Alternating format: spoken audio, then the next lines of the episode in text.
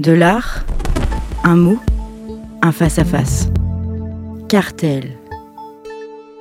Le promontoire du songe. Cartel, saison 3, épisode 30. Jean-Charles Verne. Aujourd'hui, nous allons évoquer un grand dessin d'Éric Manigaud, qui est un artiste français né en 1971, qui vit à Saint-Étienne. Un grand dessin daté de 2004, euh, qui est rentré dans la collection du Frac Auvergne en 2020. Un grand dessin qui mesure à peu près 1m30 par 1m50, qui s'intitule Eau, comme de l'eau. Euh, et qui est un dessin réalisé à la mine de plomb et à la poudre de graphite sur du papier encadré. Et ce que je vois devant moi, très étonnamment, euh, n'est pas très éloigné de la granulation que je voyais sur la, petite photographie de Dovalouche dont j'ai parlé dans l'épisode précédent, c'est-à-dire je vois finalement une surface intégralement recouverte, sans aucune focale particulière, il n'y a pas de sujet, euh, donc intégralement recouverte par, euh, par un champ euh, grisâtre. et là, en l'occurrence, le titre me donne le sujet. Je comprends qu'il s'agit des ridules apparaissant à la surface, à la surface de l'eau. Alors, s'agit-il de la mer ou d'une rivière? Je n'en sais rien, mais en tout cas, il s'agit d'une surface d'eau et uniquement de la surface de cette eau que donc l'artiste a méticuleusement euh, dessiné de manière hyper réaliste, mais malgré tout dans une espèce de flou global. Alors, avant de, euh, d'aller plus loin euh, sur cette œuvre, je vais rappeler quelque chose, je vais faire un autre détour, comme je le fais assez souvent, puisque là on est, vraiment depuis quelques épisodes sur cette, corrélation, cette connivence entre l'art et la science.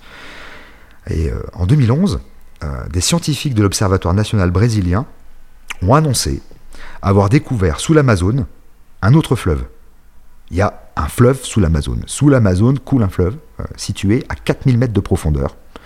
Euh, c'est un fleuve qui coule très très lentement à la vitesse euh, moyenne de 10, entre 10 et 100 mètres par an. Euh, alors que évidemment on imagine l'Amazone, euh, le déchaînement, le débit énorme de ce fleuve amazonien. Sous l'Amazone, à 4000 mètres de profondeur, il y a un deuxième fleuve qui lui coule extrêmement lentement, entre 10 et 100 mètres par an. Et en 2012, je me souviens, et c'est comme ça que j'ai découvert cette histoire, j'écoutais France Culture et je suis tombé sur un entretien entre Laura Adler et l'écrivain Philippe Dian. et donc Dian était invité à, parler de la question du style en littérature. Et c'est lui qui a évoqué euh, cette question du, second, du, second fleuve qui coule sous l'Amazone. Et il a dit la chose suivante. Il est très compliqué de parler du style, de la langue, d'expliquer ce que c'est. On a découvert un fleuve énorme sous l'Amazone, beaucoup plus grand. C'est ça, la langue. C'est comme les infrasons. Je crois qu'il y a un infrarécit, qu'il y a quelque chose en dessous. Ce qui est important pour un auteur, c'est de mettre au point une langue un style. Parallèlement à cette déclaration de Philippe Dian, euh, euh, le, très grand réalisateur hongrois Bellatar euh, dit à peu près la même chose. Hein. il déclare On avance toujours pas à pas, film après film, on va plus profondément dans le fleuve, on purifie notre style, on devient plus créatif, puis on arrive à un point où on se dit Voilà, c'est prêt, c'est fini. La langue est aboutie, je peux en user à tout moment encore. J'aime beaucoup cette histoire parce que, euh, en prenant l'image euh, d'un fleuve très lent qui coulerait sous l'Amazone, Philippe Jean euh, explique de manière très très simple ce que c'est que le style. C'est cette chose qu'on ne voit pas, c'est cette chose qui se développe extrêmement lentement et qui travaille souterrainement en dessous du récit, en dessous de la narration. sous le roman, sous, sous la fiction, il y a de manière souterraine cette chose qui qui se module extrêmement lentement et de manière invisible, et qui, euh, qui est le style. Euh, évidemment, euh, la gageure pour un écrivain, c'est de ne pas mettre ce style en surface. Parce que si le style prend le dessus, c'est-à-dire que si le, fleuve sous l'Amazone et se place au-dessus de l'Amazone, bah finalement, ça devient une espèce de démonstration de style et c'est pas très intéressant. Et donc, c'est en songeant à toutes ces considérations sur le style que, que je regarde le grand dessin d'Éric Manigaud. Euh, cette représentation d'une étendue d'eau, euh, photographiée en Haute-Loire, avec ses ridules, euh, avec ses remous, pour moi est la manifestation d'une double lenteur.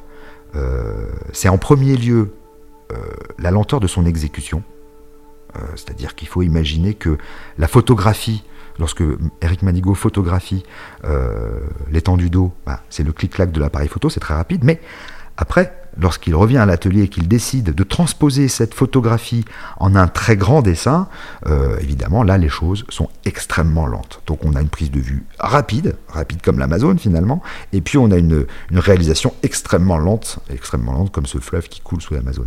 Donc il faut imaginer l'artiste à l'œuvre, il faut toujours se mettre à la place des artistes quand vous regardez une œuvre d'art. C'est vraiment, c'est comme ça, on comprend énormément de choses si on imagine l'artiste en train de le faire. Euh, encore une fois, ce ne sont pas des images qu'on regarde, ce sont des œuvres. Et donc, si on imagine l'artiste à l'œuvre, on peut tout à fait euh, saisir l'amplitude très restreinte de ses gestes. C'est son poignet qui travaille avec euh, une amplitude de gestes qui est extrêmement faible parce que il faut l'imaginer les yeux quasiment collés à la surface de son, de son papier, avec une surface à recouvrir avec son fusain et son graphite, sur un temps qui est très très long. Euh, pour pouvoir reproduire euh, la photographie.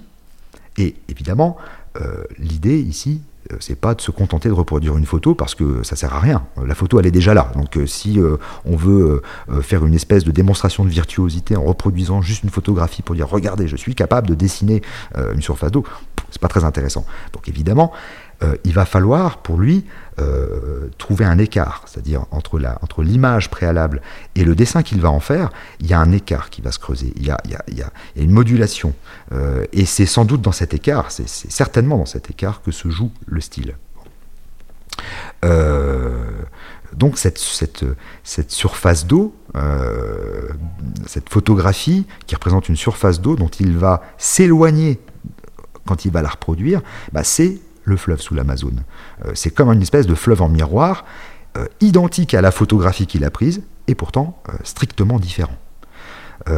quand je regarde ce dessin, je vois effectivement une surface d'eau, je comprends qu'il s'agit d'une surface d'eau, mais c'est une surface d'eau qui est plongée dans une espèce d'obscurité cendreuse et qui finalement fait ressembler cette étendue d'eau davantage à des photographies de sable volcanique que j'ai du sol martien que j'ai vu. Je me souviens d'un livre, magnifique livre, euh, qui s'intitule euh, Mars, une exploration photographique. C'était, euh, c'est paru il y a une dizaine d'années aux éditions Xavier Barral, qui est vraiment alors un éditeur fantastique. les livres sont toujours magnifiques et les reproductions sont, stupéfiantes. Et il y a un gros bouquin comme ça qui était sorti, qui a été réédité, je crois, il n'y a pas très longtemps, qui n'est constitué que de photographies noir et blanc du sol de Mars. Et on trouve dans ce livre un certain nombre d'images euh, qui sont très proches du dessin d'Éric Manigaud, qui lui représente de l'eau sur Terre. Donc euh, voilà, moi je me, suis souvenu de ce livre, je suis allé revoir dans le livre et j'ai retrouvé effectivement des photos qui étaient très proches de, ce grand dessin d'Éric Manigaud. par ailleurs, il y a un deuxième, souvenir qui m'est venu lorsque j'ai regardé ce dessin d'Éric Manigaud. ça m'a fait immédiatement repenser euh, et ça m'a fait comprendre aussi ce que voulait dire euh, Rodin, Auguste Rodin, le sculpteur, euh, lorsqu'il explique que le mouvement et la sensation du mouvement, ce sont deux choses distinctes.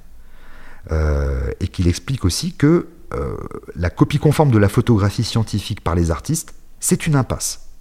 Rodin dit, explique dans ses écrits que c'est dans l'approximation et dans presque les erreurs et les formes impossibles que se loge la véritable sensation du mouvement, et non pas dans la volonté de saisir précisément la réalité du mouvement. Ça veut dire que si je veux peindre, sculpter, dessiner le mouvement, euh, il vaut mieux en passer par quelque chose d'approximatif, voire erroné, pour que la sensation du mouvement arrive jusqu'à l'œil du spectateur. C'est très important. Euh, ça veut dire que finalement, euh, la création artistique porte dans, ses erreurs volontaires, dans ses gaucheries, euh, une incroyable capacité à être plus proche de la réalité que la réalité, elle-même. Euh, on le comprend très bien, euh, notamment quand on regarde les dessins à la plume de, Léonard de Vinci, lorsque Léonard de Vinci essaye de représenter les remous de l'eau. Donc il est très proche d'Éric Manigaud. Hein. On a vraiment une espèce de filiation historique euh, très très lointaine. Euh, notamment, ce sont des, petits dessins à l'encre, euh, à l'encre et à la craie de Léonard de Vinci qu'on trouve dans un ouvrage qui s'appelle le, Codex Leicester, qui est conservé au musée du Luxembourg à Paris. Donc c'est de petits dessins qui sont absolument magnifiques et on voit très bien quand on regarde les remous tels que Vinci les dessine que c'est faux.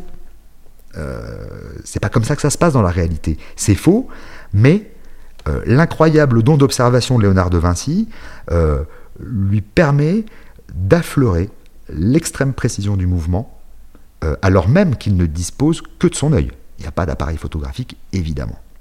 Alors Eric Manigaud, lui, s'appuie sur une photo, mais l'exécution du dessin parcelle par parcelle, l'œil collé à la feuille, éclairé par la projection de l'image source dans l'atelier, dans un atelier qui est plongé dans le noir.